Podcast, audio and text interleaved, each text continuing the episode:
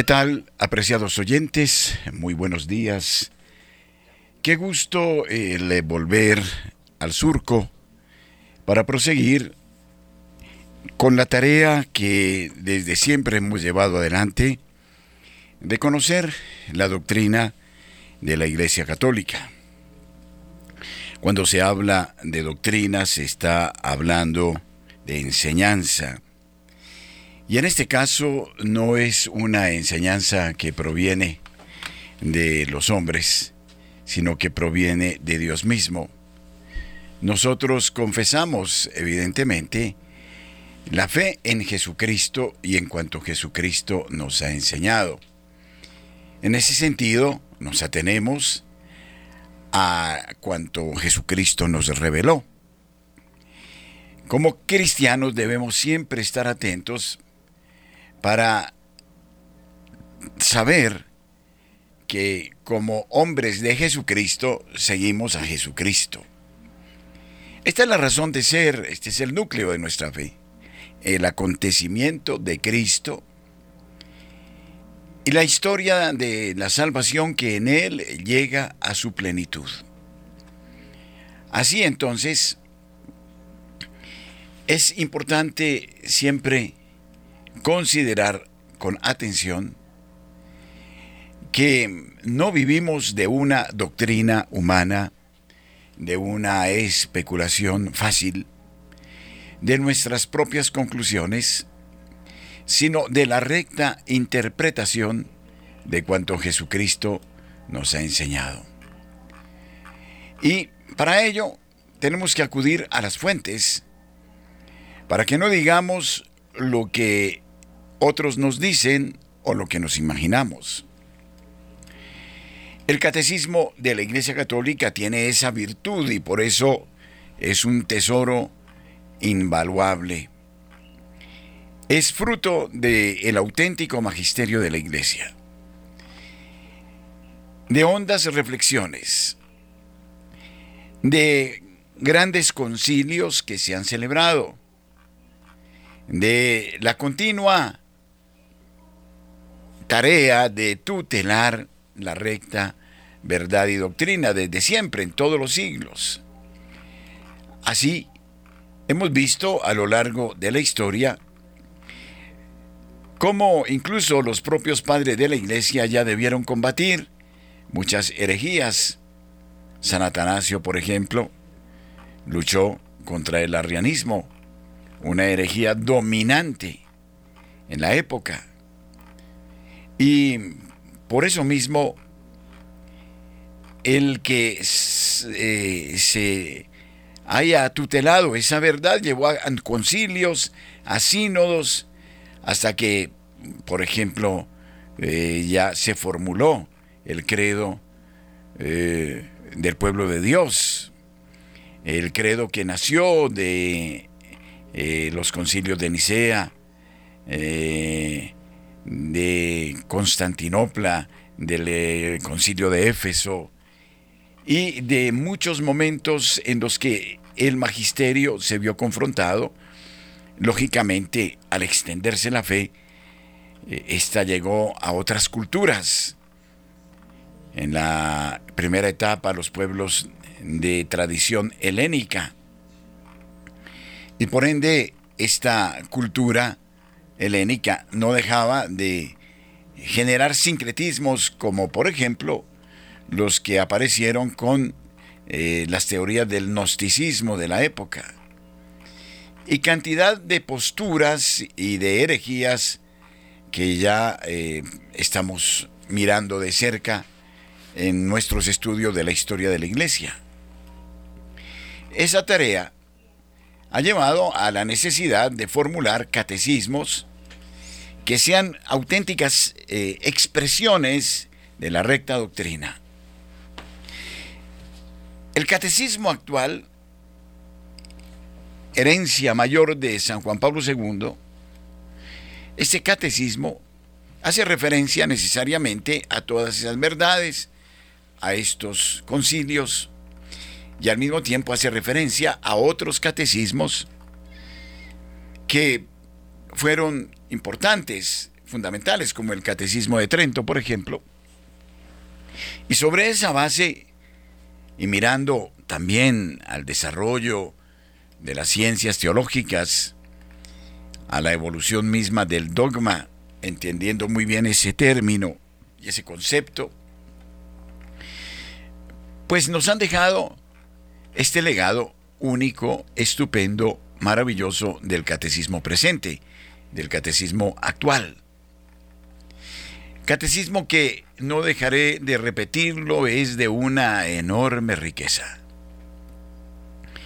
Ante todo porque recoge la palabra divina y la expresa, y es fiel a la palabra divina, por eso la gran cantidad de, textos que hacen referencia al Antiguo y al Nuevo Testamento. Pero también porque se hace referencia a los grandes papas, a los concilios que vienen eh, aquí presentados, a los grandes teólogos, San Agustín, Santo Tomás de Aquino.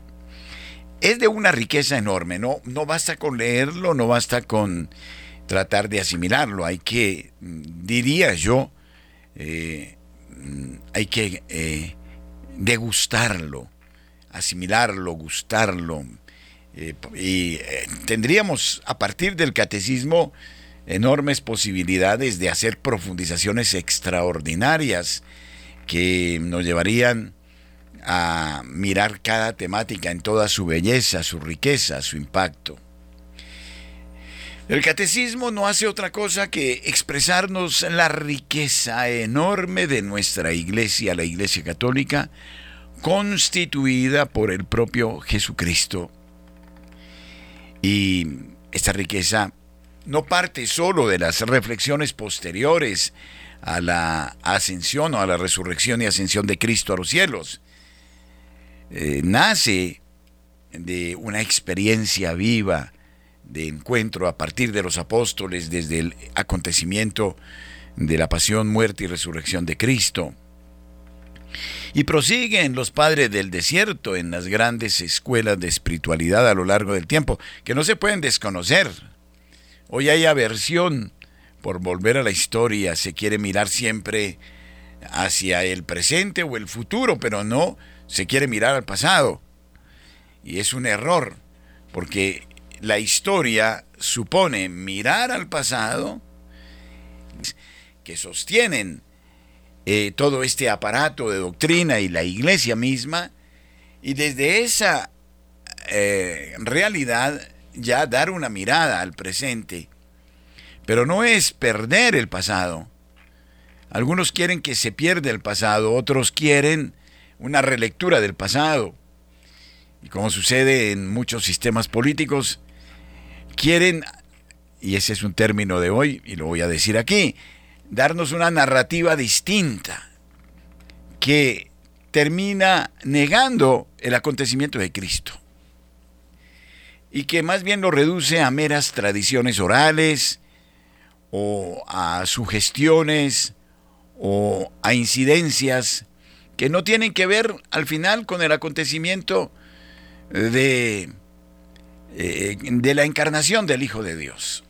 Y entonces, seamos claros, si nuestra fe no parte de este hecho, del acontecimiento de la encarnación del Hijo de Dios, de su muerte y de su resurrección, créanme, no tiene piso nuestro credo. No tiene nada que lo justifique. Y entonces, mejor apaguemos la velita del Santísimo y nos vamos, porque hemos vivido de una farsa. Y si nosotros pretendemos, por un lado, negar la realidad del acontecimiento de Cristo y por el otro, tratar de sostenernos o llamarnos iglesia, pues es una, es una comedia lo que estamos haciendo. Entonces, la primera pregunta, la fundamental pregunta, y esa nos la plantea el catecismo mismo, es si creemos o no en un hecho, en un acontecimiento histórico, como dirá Benedicto XVI en sus libros sobre Jesucristo. Un acontecimiento histórico, un hecho Por favor, queridos oyentes, nosotros no podemos vivir como cristianos de la mera especulación. Eso dejémoselo a la filosofía. Eso no pertenece al ámbito de nuestra fe. La filosofía es legítima. No la podemos ver tampoco como antagonista, como enemiga. De ninguna manera. Se necesitará la razón y la fe. La fe y la razón. Pero ya desde el punto de vista de nuestra adhesión a esta doctrina es porque partimos de un hecho incontestable, es decir, el acontecimiento de Jesucristo, el Mesías, el Hijo de Dios. El Mesías quiere decir el Dios único y verdadero, que está por encima para nosotros los creyentes católicos, respetando otros credos, así sean estos milenarios, y respetando otras expresiones de fe, para nosotros católicos, Jesucristo es el único Dios vivo y verdadero. Pero no se puede aceptar que un católico se diga católico, creyente en Jesucristo, y ponga a Jesucristo en el mismo plano de Buda o en el mismo plano de Mahoma o en el mismo plano de Confucio. De ninguna manera. Entonces, ya a partir de ese momento, no creemos en el Jesucristo Dios y hombre. Y más bien estamos dando paso a una religión distinta. Así de sencillo. Entonces, en un buen cristiano no puede existir el complejo de inferioridad de decirse seguidor de Cristo de adherir a la doctrina de Cristo y a su divina palabra. Y por eso la riqueza del catecismo. ¿Y por qué defiendo yo el catecismo? Porque no fue obra solo de Juan Pablo II o de Joseph Ratzinger en su momento o de Benedicto XVI. Fue obra de la entera iglesia. Si hay algo maravilloso del catecismo de la Iglesia Católica es precisamente porque nace de la expresión de un magisterio universal. El catecismo no nació de la noche a la mañana, no se reunieron tres personajes y lo redactaron en Ciudad del Vaticano. El catecismo fue fruto de sendas reflexiones, de hondas reflexiones. Yo me acuerdo, tuve la gracia el primer año de ser sacerdote, de trabajar en la curia de Bogotá yo me acuerdo que llegaban a los señores obispos, a las conferencias episcopales, documentos para que las conferencias mismas hiciesen reflexiones, sendas reflexiones, y dieran sus anotaciones en términos eh, generales para luego discernir ya este catecismo definitivo de la Santa Madre Iglesia. Ahora bien, este catecismo tiene muy poco tiempo. El nuevo catecismo, aunque es antiguo como lo, es la fe de la Iglesia Católica en Cristo. Y algunos quieren ya meterle la mano, retocarlo, eh, quieren eh, suavizarlo, quieren darle otras interpretaciones en tan breve tiempo, me es muy sospechoso. De todas maneras, lo más importante aquí, queridos hermanos, es que tenemos este legado único y maravilloso. En buena hora, Radio María, no solo aquí, en el mundo entero, le da prelación al catecismo de la Iglesia Católica y son sus propios directores, los sacerdotes, quienes lo enseñan en las distintas estaciones de la radio en los cinco continentes. Y tiene que ser así, porque la tarea del pastor es precisamente cuidar de las ovejas, desparasitarlas, darles los verdes pastos, regalarles las frescas aguas, cuidar su salud espiritual y su salud moral y procurar para todas ellas la salvación, la meta definitiva y única que nos plantea Jesucristo desde el Evangelio. Evangelio que se recoge de una manera proverbial, estupenda, única y maravillosa en este el actual catecismo de la Iglesia Católica. Yo quiero invitar hoy a los oyentes al retomar esta senda que, a que valoremos el eh, catecismo de la Iglesia Católica. Es el don único, es la perla preciosa que no podemos abandonar, que no podemos dejar nunca de lado y que nos da la alegría, la identidad de nuestra fe. Y no solo eso, que nos ayuda a hacer una auténtica experiencia de encuentro con el amorosísimo Dios que no deja de manifestarse y que no deja de estar con nosotros, de acompañarnos en lo cotidiano y de manifestar su excelente grandeza, su dádiva generosa, su providencia divina e inagotable. Es todo esto y mucho más el catecismo de la Iglesia Católica.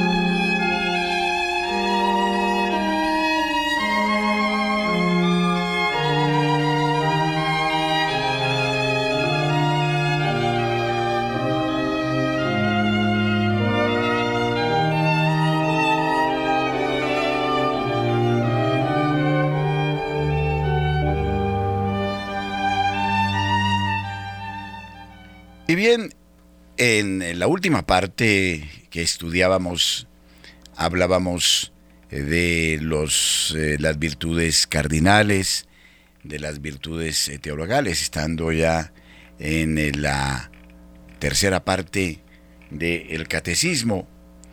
Y hablábamos de la importancia de abrirnos a la gracia de Dios, que precisamente se nos comunica a través de las virtudes teologales, la fe, la esperanza y la caridad.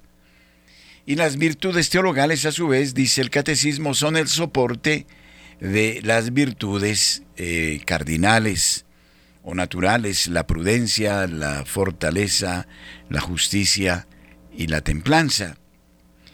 Y hemos eh, podido mirar a estas virtudes ya en detalle las hemos podido seguir, las hemos podido acompañar de una manera eh, lenta, si se quiere, pero sumamente rica.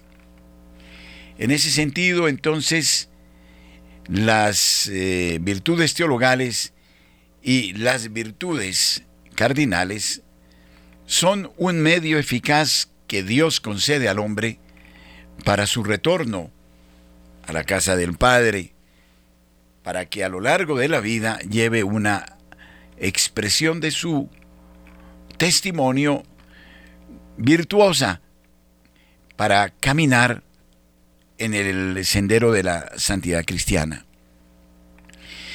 El catecismo nos ha enseñado que las virtudes teologales son de origen divino, por eso se llaman teologales, porque proceden de Dios. Por eso debemos suplicarlas con humildad permanentemente. Necesitamos de la dádiva de Dios para poder creer en Él.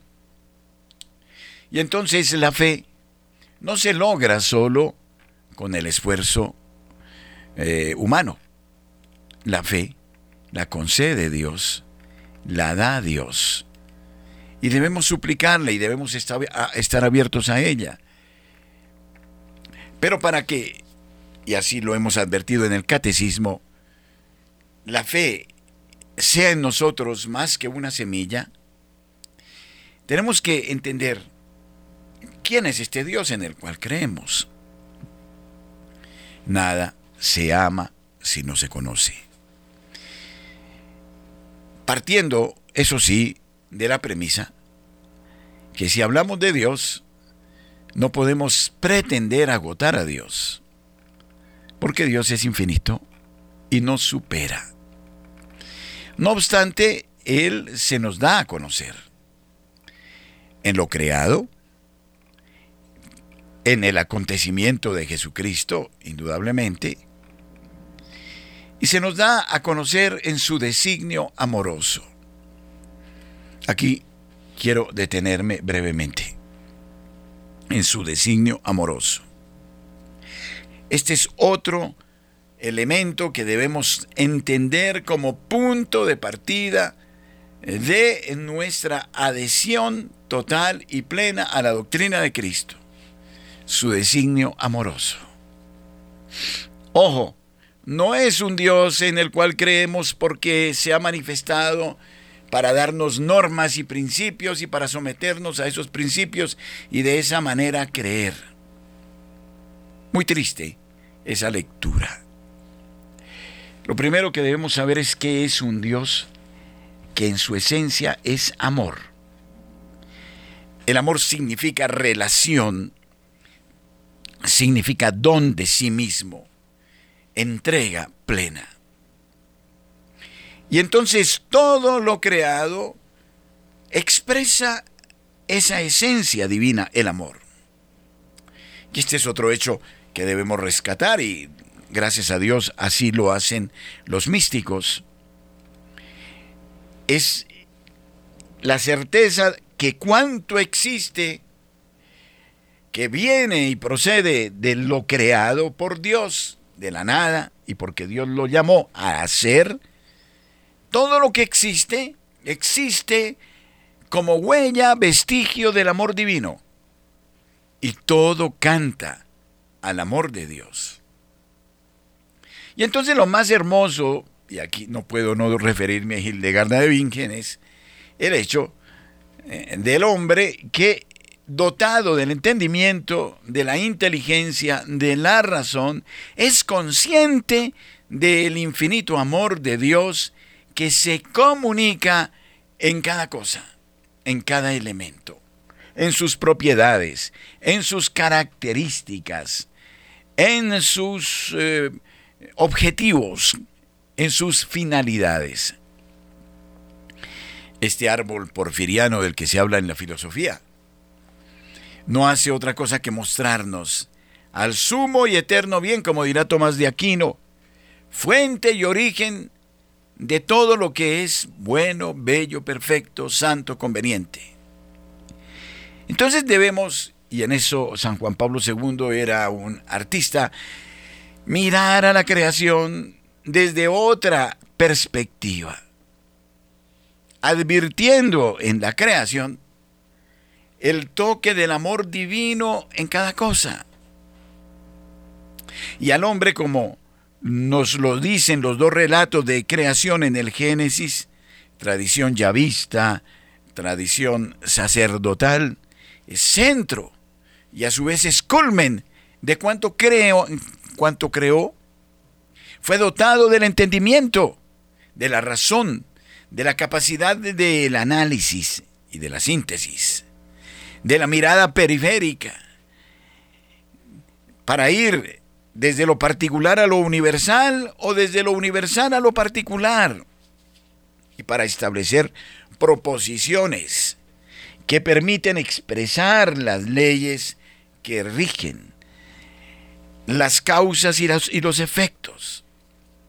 Y en ese sentido la ciencia no puede ser mentirosa, no puede caer en la soberbia, en la vanagloria de eliminar el concepto de Dios disque para hacer ciencia. Al contrario, dirá un eh, ilustrísimo hombre de la ciencia, Sikiki, la ciencia tiene que abrirse a la novedad del grito amoroso de cuanto existe, porque ese grito amoroso de cuanto existe dará una perspectiva absolutamente distinta de todo lo creado. Y consiguientemente, el amor de Dios se derrama sobre lo creado, sobre las criaturas, y al hombre le da de manera particular la capacidad, la capacidad de advertirlo, de apreciarlo, de sentirlo, de vivirlo, de amarlo y de expresarlo. Entonces este es un hecho importante, percibir el infinito amor de Dios como punto de partida. De lo contrario, vamos a hacer lecturas teológicas o cristológicas totalmente eh, discordantes o paralelas. Aquí, ante todo, se debe entender esto y también para la vida espiritual, para el proceso eh, de fe, para este itinerario eh, de fe, lo primero que debemos entender es que Dios en todo lo que hace, en lo que Él es desde la eternidad, en su relación con el hombre es amorosísimo. Y de esta nota, de su amor perfecto, nace el que cuanto ha hecho lo hizo y lo hizo bien. Dirá Génesis 1, Génesis 2, y todo lo hizo bien y todo lo hizo para nuestro bien, y todo lo hizo perfecto. No solo es el hecho de que todo está muy bien hecho, valga la redundancia, eh, es el que todo es expresión del amor de Dios. Primer punto. Y conscientemente, como criaturas existimos para vivir del amor de Dios. Somos hechos para Dios, para el amor de Dios. Esta es la dicha de nuestra fe. Yo creo que aquí debemos ser insistentes. Muchos tenemos un concepto meramente moralista de Dios. Del Dios que exige, del Dios que pide, del Dios que ordena. Del Dios que quieren niños adultos que le teman para ser dignos de su amor y para que no se condenen.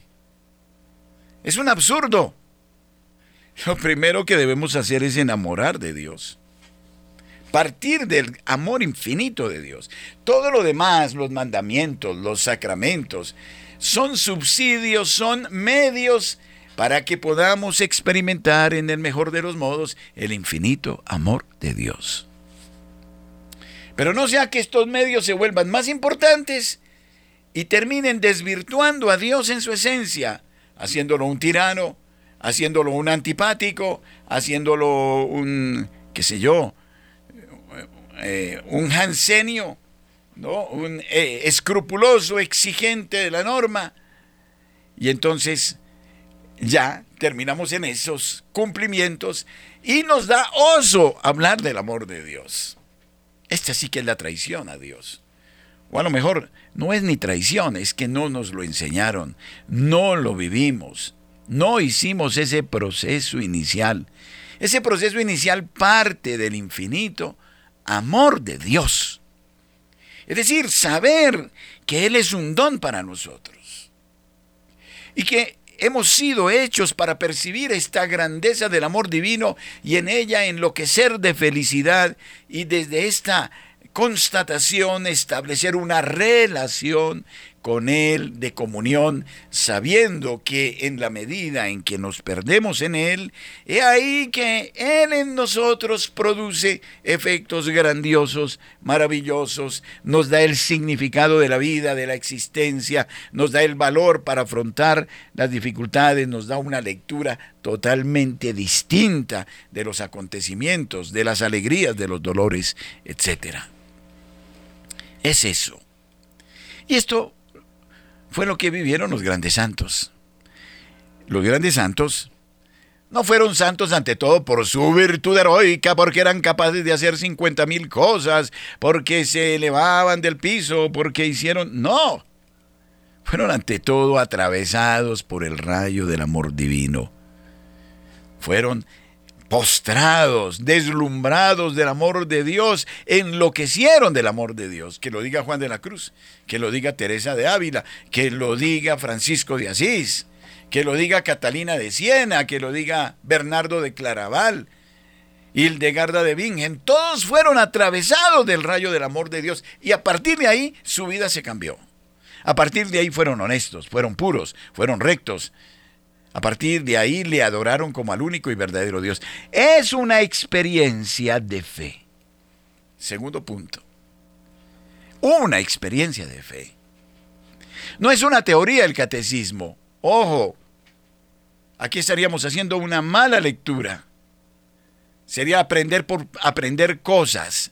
No, es que todo lo debemos leer en clave del amor infinito de Dios. Y entonces es el amor de Dios que se nos prodiga a lo largo de los tiempos, de los siglos. En cuanto que se nos ha dado en los apóstoles, hoy recordamos a Andrés Apóstol, como se nos ha dado en los padres apostólicos, los padres de la iglesia, en Pedro, en Pablo, y en la predicación que se extiende. La predicación tiene como motivo gritar en infinito amor de Dios y vivir en el amor de Dios. Es que del amor de Dios deriva la justicia de Dios. ¿Por qué? No podemos entender la justicia de Dios sin el amor infinito de Dios. A menudo se crea como una crisis o una ambivalencia, ¿no? El Dios bueno y amoroso, el Dios justo o justiciero. No, la justicia cuál es? La justicia es que si vivimos en el amor infinito de Dios y vivimos del amor de Dios, tendremos la dicha de la visión beatífica ya desde esta tierra, como nos lo enseñaron los grandes santos nos dará el gozo de mirar a las criaturas, a los acontecimientos, a todo desde la perspectiva del amor divino. Nos abrirá la divina providencia, nos dará la dicha de la comunión fraterna, del esfuerzo compartido, de los logros comunes. Todo eso nace del amor de Dios. Y, lógicamente, vivir fuera del amor de Dios es ausentarnos de Dios, de lo que Dios es es alejarnos de Dios. Alejarnos de Dios, no, lo miremos ni siquiera en términos morales, te alejaste de Dios, eres un pecador miserable. No, te alejas del amor de Dios. Y cuando te alejas del amor de Dios, te alejas de la verdad. Te alejas de tu dicha. No te engañes, criatura, que no encontrarás la felicidad en ninguna otra parte, sino la felicidad plena, sino en el que es el la fuente de la felicidad, que es Dios mismo. Esta, esta es la realidad. Es como la realidad de los esposos, que están ahí juntos pero sin amarse. Porque la Santa Madre Iglesia manda la fidelidad, la indisolubilidad, la... Sí, eso es cierto que el matrimonio tiene que ser indisoluble, el sacramento que tiene que ser eh, fiel, sí, pero es que no es simplemente darles normas, sean fieles. No, es enseñarles y enseñarnos a beber del amor infinito de Dios, desde el cual surge de manera espontánea el sentimiento de la fidelidad, de la indisolubilidad, de la unidad matrimonial. No es simplemente dar conceptos morales de, de, de, de, pero ¿qué saco yo con dar conceptos morales si la gente no está enamorada de Dios? Miren que no respetamos los procesos. Voy a ponerlo de una manera muy gráfica como para que entendamos las cosas. En Colombia hubo un problema en el campo deportivo. Había demasiados talentos y los ha habido siempre. Pero no respetamos los procesos en esos talentos. No se les formaba humanamente. Y entonces, teniendo grandes capacidades atléticas, se quemaron rápido porque no tenían la infraestructura para sostenerse y para lograr estar en la élite del deporte. Y entonces, gran talento, pero vida desordenada, sin infraestructura, sin formación. Poco a poco hemos ido entendiendo que para que se llegue a un buen deportista de alta competencia, debemos cultivar no solo sus valores de deporte, sus talentos, sino también la parte humana, su educación, su formación. Y debemos llevarlos de manera progresiva, respetando las etapas de su vida, su infancia, su preadolescencia, su adolescencia, su juventud. Por eso existen las categorías en el deporte por edades. Se deben respetar los procesos. Pero nosotros no podemos pretender una gran estrella sin que esa estrella no haya hecho un camino. Pues en la fe pasa mucho eso. Lamentablemente queremos gente santa, gente comprometida, gente decente, gente no sé qué, cuando ni siquiera esa persona ha descubierto el infinito amor de Dios. Padre Ciro me decía de un seminarista, quiero entrar porque allí voy a tener una carrera. Entonces, si yo busco una carrera o un bienestar, pues es que yo no, no, lo acuso, ni siquiera me burlo de él, ni lo, ni lo señalo. No entendió. ¿Cuál es el motivo por el cual yo me consagro? Jesucristo, el Hijo de Dios, y Jesucristo que me revela al Padre y que me revela al Divino Espíritu y que lo siento en mi alma como quien me ama y me ama infinitamente. Dice Pascual Foresi, un eh, eminente teólogo, el cristiano no puede comenzar su vida de fe, su proyecto espiritual, su compromiso, si no es constatando el infinito y perfectísimo amor de Dios que se nos da como expresión más alta y sublime en Jesucristo, que se hace hombre como nosotros.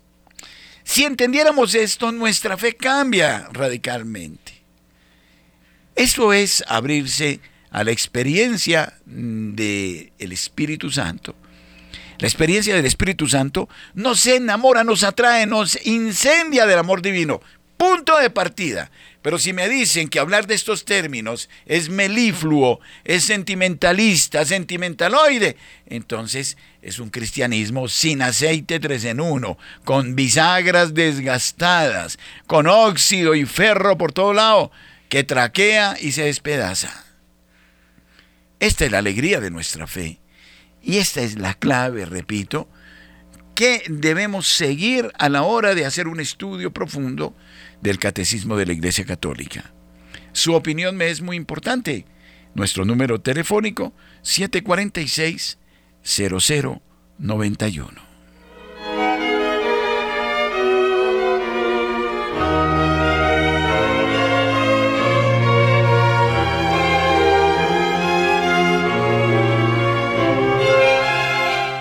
Sí, muy buenos días. Eh, padre, buenos días. Habla con Marta. ¿Cómo ha estado, padre? Marta, mucho gusto. ¿Cómo está usted? Bien, padre. Aquí mm, reflexionando lo que nos está hablando y lo que la Santa Iglesia nota, que es a Dios mismo. Una, una, un Dios inigualable, único, el único Dios, eh, bondadoso, justo y misericordioso. De ahí no podemos salir porque si no estamos de verdad conocerlo y amarlo, eh, simplemente estamos a la deriva. Estoy preocupada, padre, de mm, tristemente ya en tres ocasiones, en tres misas, muchos sacerdotes se están equivocando también. Eh, con dos pude hablar, uno no, pero tan pronto lo vea y si lo algún día eh, le comento. Uno que está hablando de Dios, está hablando de ese día era el Evangelio de Marta y María y muy lindo, pero entonces hubo un momento en que dijo que pues que todos tenemos de, de, María y de Marta, bueno, muy lindo, pero un momento llegó empecé a decir que el chakra del corazón, el, eh, bueno, a meter ahí términos un muchacho joven em, de, de la nueva era, entonces yo dejé terminar la misa y le comenté que eso no era de Dios y que había que el lenguaje tenía que ser bíblico. Entonces el, el, padrecito pues el muchacho no no no, no me dijo mayor cosa y me fui. Otro sacerdotico anciano comentando del evangelio de hace poco de, de San José eh, que nuestro Señor Jesucristo de San José. Y entonces él dijo, no, es que San José eh, fue viudo y tuvo muchos hijos y, y, la Virgen le crió a sus hijos, otro cuento. Entonces yo me paré en plena misa, le dije, Padre, la, en, en San Lucas y en lo que yo he escuchado, eh, San José fue casto y, pues que yo hubiera sabido eh, nuestro Señor Jesucristo en la Santa Cruz no hubiera dicho San, eh, eh, San Juan, aquí a tu madre, madre, aquí a tu hijo, sino hubiera dicho, madre, aquí tiene mis, mis hermanastros y hubiera tenido toda la familia sanguínea o bueno, como haya sido. Entonces me pareció muy triste. Y otro sacerdotico también ya pues es psicólogo, pero ya metió como esa forma de, digamos, de... De, esa cosa de la autoestima y el yo y que uno puede, bueno, y no ha negado a Dios de todas formas, pero sí comentó algo que me dio, no he podido hablar con él tan pronto pueda, eh, que dijo que los rezanderos eran un peligro para la iglesia eran un peligro. Entonces, claro, claro que también hay que ver hasta dónde uno entiende o no entiende en el sentido de que si uno no está con el corazón abierto, con su se dice a Dios, las solas palabras eh, no llegarían, ¿no? Pero sí me dio tristeza que un padre diga que es un peligro, si ven a una persona de pronto con un rosario y todo ya es un rezandero, hay que dejarlo a un lado y que es un peligro. Entonces, eh, padre, esas son mis inquietudes. Bueno, muchas gracias. por Colombia y el mundo entero. bueno, gracias, Dios le pague. Buenos días. Buenos días, padre. Sí, Alicia, en Cali, buenos días. Padre, ¿cómo le ha ido? Muy bien, gracias a Dios. Bueno, estuvimos muy contentas de saber que estaba aquí. Sí, sí, sí, ya estamos aquí por allá por la Milagrosa, pero pues pasaba en la procesión el padre. bueno, padre, no, pues me parece esa parte de la formación, eso es básico en toda la vida ahí es donde radica el problema de que, disque siendo tan grande, tan, tan estudiado, tan profundo, en fin, falla, sí, porque es que no, no tiene, tiene preparación, tiene mucha, mucha teoría, pero falla muchas veces en la, en la formación. Entonces sí, definitivamente, pues para poder amar a Dios, tenemos que sentirlo, tenemos que vivirlo. Claro. ¿sí? Bueno, Padre. Así es. Eh, pues un feliz día. Gracias, Alicia, en Cali, muchas gracias. Sí, esta dinámica eh, de la vida cristiana parte de ese hecho, es una experiencia de relación, como las tres divinas personas se relacionan entre ellas y viven del amor perfecto, también este Dios establece una relación. No solo crea y se aparta y se va y se aleja. Es un Dios que está en continuo diálogo con nosotros. Eh, lo que debemos hacer para entender este lenguaje, para aprender este idioma, es saber que Él nos habla en términos de su caridad perfecta y que debemos vivirla no tanto desde un movimiento meramente racional, sino desde el riesgo eh, de, del encuentro, del riesgo del encuentro, de la apertura a Él, de darle a la vida un estilo en el que hay una confianza que Él está con nosotros detrás de todos los acontecimientos, que no nos deja, que no nos abandona. Buenos días. ¿Aló? Sí, mucho gusto. Mucho gusto, padre. ¿Con quién eh, hablo? Con Elizabeth. Padre, una, una alegría muy grande me da escucharlo, que sé que ya está ahí en vivo. Eh, mm, los saludo con mucho cariño y mucho agradecimiento por tantas bendiciones que Dios derrama a través de usted y de la emisora eh, de Dios y la Santísima Virgen, Santísima Trinidad. Padre, yo quisiera pedirle un favor inmenso, es que eh, estoy buscando un sacerdote de la divina voluntad, Padre, para dirección espiritual. ¿Cómo se me puede ayudar? Bueno, no, en este momento no sabría, me agarra así como de sorpresa con esa pregunta. Habría que consultarla un poco más, ¿no? No puedo en este momento así como darle un nombre al aire, ¿no? Y me parece que no es propio. De modo que esto ya es una consulta más por vía interna. Eh, bueno, de todas maneras, muchas gracias. Muy amable. Dios la bendiga. Bueno, Padre. Hasta pronto. Buenos días. ¿Aló? Aló, buenos días, padre. ¿Con quién tengo el agrado? Eh, con Gerardo Castillo, padre. Bienvenido, Gerardo. Es la primera vez que me comunico, gracias a Dios, porque logré copiar rápido el número, el teléfono. Sí. Entonces estoy muy agradecido porque yo siempre oigo la Santa Misa, el Rosario de la Divina Misericordia. Creo, Padre, que todas sus, todas sus leyendas, todas sus oraciones son muy lindas y benéficas para, para el mundo entero y para uno, Padre. Sí, Señor. Muchas gracias, muy amable por este testimonio de audiencia. Sí, Padre, de todas maneras le deseo que estén muy bien. Oye, muchas gracias, Padre. Bueno, felicidades, Dios lo bendiga. Gracias, Padre. Bueno, sí, señor. Esta es la tarea de Radio María. Ahora eh, nos sintonizan en eh, el departamento de Bolívar, estamos muy contentos en Cartagena. A esta hora, quienes nos siguen, mi cordialísimo saludo a ustedes Sé que no solo se oye en Cartagena Radio María en la frecuencia de 1090 AM, sino que se está ya sintonizando incluso en Zambrano, en Carmen de Bolívar, hasta en Plato, Magdalena, hemos ya tenido constancia de la audiencia. Y por supuesto en la ciudad de Cartagena y prácticamente hasta el límite con el Atlántico, Santa Verónica, eh, eh, por ahí por Juan de Acosta, en fin, se oye Radio María de Cartagena. De modo que eh, a todos los nuevos oyentes, nuestro muy cordial saludo y saludo a los oyentes de Barranquilla. Hemos eh, estado superando pruebas técnicas, ustedes comprenden que con la nueva antena las cosas no son del todo fáciles, pero ahí estamos ya en un 80% de nuestra capacidad en Barranquilla. Y aprovecho también para expresar mi gratitud a los oyentes en todas las ciudades donde se han hecho las cenas marianas. Estamos conmovidos con el dato de Aguachica, cerca de 90 eh, personas y siguieron presentes en la cena de colaboración y ayuda a Radio María en Aguachica. Eh, nos anima esto, nos llena de ilusión, de esperanza.